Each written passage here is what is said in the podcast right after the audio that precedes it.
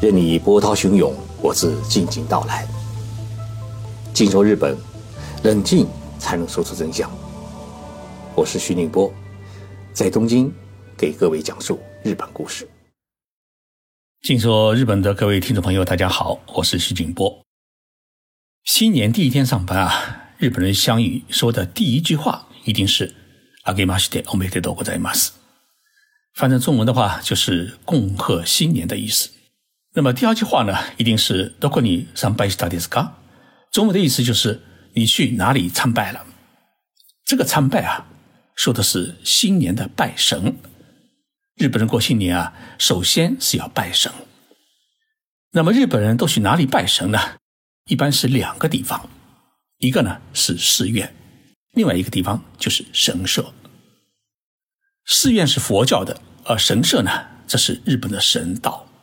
在公元五到六世纪，也就是中国的隋唐年间，佛教啊从中国和朝鲜半岛传入日本，并迅速成为日本皇室贵族和上流社会的信仰。如今我们去京都和奈良，都能见到众多的寺院，尤其是奈良的法隆寺，建于公元六百零七年。那么六百零七年这一年呢，是隋朝隋炀帝大业三年，也是在这一年啊，后来辅助呃唐朝女王武则天的宰相狄仁杰出生了。法隆寺是由日本推古天皇和圣德太子一起修建的，建筑设计呢是受到了中国南北朝建筑的影响，分为东西两院。那么西院保存了金堂五重塔，东院呢建有梦殿等。西叶伽蓝是世界上最古老的一个木结构的建筑群。那么法隆寺呢？呃，也历经了一千四百多年，虽然几度遭遇火灾，但幸运的是，未曾有过烧尽船山的呃大火灾。建筑、佛像等各个时代的众多的文化遗产都得到了保存，而且保存至今。在一九九三年，法隆寺呢被立为世界文化遗产，是日本的。国宝寺院建筑群，大家以后去奈良的话，一定要去法隆寺看看。在那里啊，我们能够看到中国南北朝寺院建筑的一个最原始的风貌。正因为佛教历史悠久，而且在日本人生活当中占有相当大的比重，所以呢，呃，日本人新年参拜啊，去寺院参拜的就比较多。那么东京人新年参拜呢，最有人气的寺院是浅草寺。相传浅草寺的历史啊，与奈良的法隆寺差不多悠久。在法隆寺建成二十一年之后的公元六百二十八年，当时呢，有两个渔民在东京的玉田川捕鱼时啊，捞起了一尊高五点五厘米的金观音像。于是渔民们就集资修建了一座寺院来供奉这座佛像，这就是浅草寺。后来寺院是多次遭到火灾，也多次被毁。到江户时期，统治日本的将军德川家康呢，哎，对寺院进行了大规模的重建，使它变成了现在这样的一个大的规模。那么德川家康呢，还指定浅草寺是为德川幕府的朝圣之地。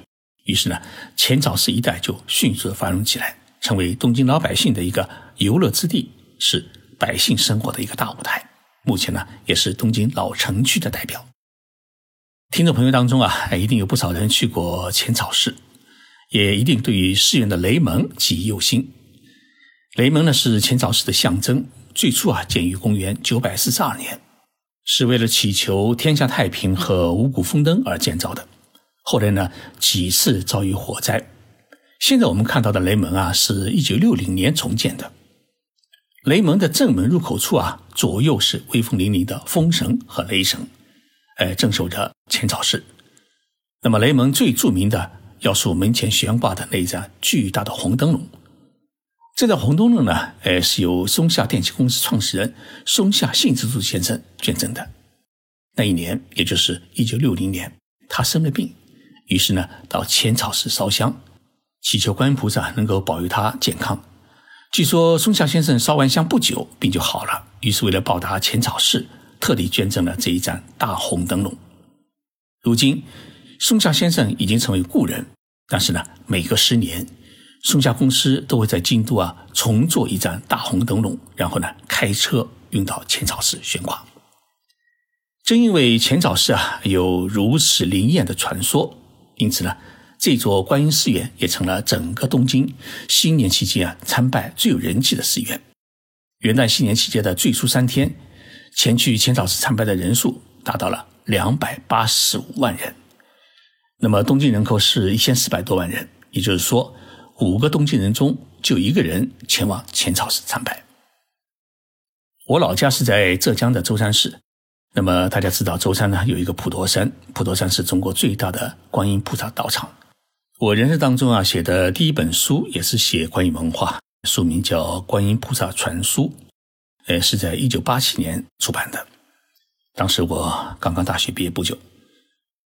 但是浅草寺呢，并不是东京新年参拜人数最多的地方，在整个日本，也在整个东京首都圈啊，新年期间参拜人数最多的地方是明治神宫。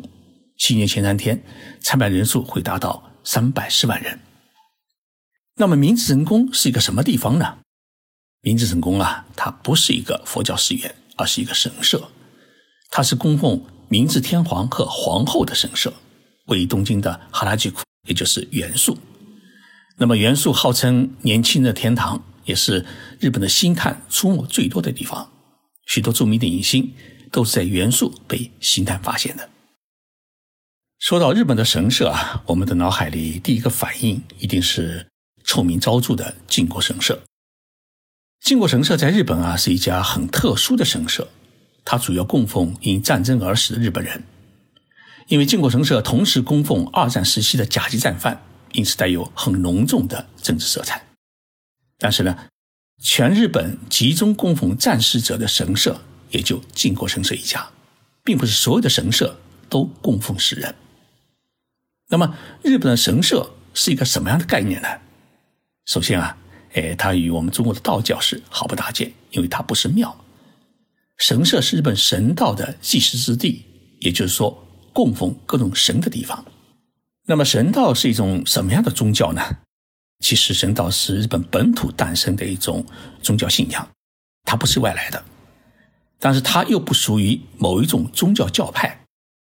首先呢，神社里面没有塑像，也就是没有明确的供奉偶像，它不像佛教寺院里面有佛祖或者菩萨的塑像，也不像教堂里面有耶稣基督的塑像。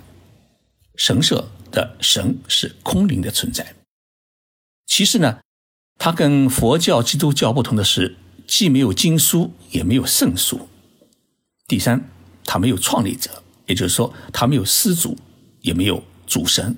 应该来说，它是属于三无的宗教。但是，神道在日本是很大的一种宗教信仰的存在，因为它什么都供奉。按照日本的说法啊，万物既有灵性，万物都能成神。那么日本的神有多少呢？据说有八百多万尊，几乎是无所不包括。比如自然界的山川、森林、太阳、火、雷、动物、祖先的灵等，都是日本人祭祀供奉的一个对象。因此呢，日本有了山神、水神、海神、田神。呃，地神、雷神、太阳神等等。又比如杀猪的杜夫啊，觉得自己啊，呃，杀戮太多，于是呢，就建了一个专门供奉猪的神社。做寿司的师傅觉得自己一辈子都在杀鱼，觉得对不起鱼，于是就建了一个供奉鱼的神社。所以，日本的神社啊，是五花八门，总数达到了八万五千多家。那么这么多的神社当中，哪一家神社的影响力最大呢？应该来说是伊势神宫。伊势神宫呢是位于三重县。每年上班的第一天啊，日本首相都要从东京坐新干线列车赶到伊势神宫参拜，祈祷国泰民安。拜神呢，也就成了日本首相新年第一天要干的一项国家的公务活动。日本首相他为什么在新年上班第一天要赶到伊势神宫参拜呢？因为伊势神宫供奉的是日本的太阳神，叫天照大神，也就是日本人最崇拜的太阳女神，传说中的日本天皇家的祖先。那么关于太阳神的来历啊，大致呃有这么一个说法，说很早以前呢，有两个神来到了日本，一个叫做伊牙那之，一个叫做伊牙那美，他们两个人呢是一对兄妹，也就是传说中的日本的祖先。那么两兄妹后来结为夫妻，一次又一次的交合，于是生出了八个岛屿。这八个岛屿呢，分别是袒鹿岛、四国岛、英奇岛、九州岛、对马岛、伊岐岛。佐渡岛、本州岛，这八个岛屿呢，哎，就组成了如今的日本列岛。接着呢，他们又生出了管河流和海洋的神，管山川和原野的神，还有风神、火神之类的跟大自然相关的所有的神。后来呢，伊亚纳兹有一次眼睛发痒，他就跑到河边去洗眼睛，结果呢，洗出了一个新的神，那就是天照大神，也就是说。是日本天皇家的祖先，所以啊，日本的天皇在过去一直被敬为太阳神的儿子，是神的化身。那么供奉太阳神，也就是供奉天照大神，成了伊势神宫的一个主神。那么伊势神宫不仅是日本皇室的祖宗神社，更是日本国家的护国神社，地位是在所有神社之上。正因为如此。议事成宫的祭祖，也就是主持重要祭祀活动的主人，都是由皇室的女性来担任。现在的议事成宫的祭祖是天皇的妹妹亲子女士。日本是一个多神教的国家，绝大多数的人呢，同时信奉神道和佛教，同时呢，也与基督教搭界。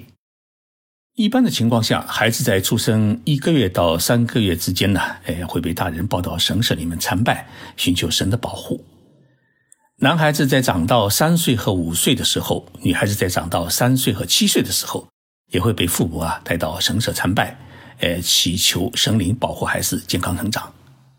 但是呢，日本结婚的时候啊，多数新婚夫妇的婚礼啊，是选择在基督教教堂或者由牧师主持的酒店里面的教堂里面举行。那么到了人生最后的关头，这是奔向佛教寺院。葬礼呢，大多数是在寺院里面举行。每一个死去的人都会向和尚讨一个佛教的戒名，或者呢，葬在寺院边的墓地里面，寻求魂归佛祖。所以你要问日本人你到底信什么教，大多数的人是回答不上来的。对于日本来说，无论是神道的神，还是佛教的佛祖菩萨，还是基督教的耶稣，都是能够保佑他们的神。求哪一个都可以，不需要分得那么清。所以从这个角度来讲，日本人在宗教信仰问题上面有很强的功利性和现实性。这几天啊，日本新一波疫情已经爆发，今天的感染人数超过了八千人，一个星期增加了十四倍，而且呢，奥密克戎病毒的感染比例啊，也已经超过了百分之七十。我们中国呢，多个省市也出现了新的疫情，所以啊，还是希望大家多注意安全。防止被感染。如果大家有想特别收听日本哪一方面内容的节目，也请给我留言，我会尽量满足大家的要求。我在微信上面啊有一个视频号，呃，名称跟这个节目一样，呃，就叫“静说日本”，也是用视频来介绍日本，基本上是一周有三四期的节目。大家感兴趣的话，请关注。谢谢大家收听这期节目，我们下期节目再见。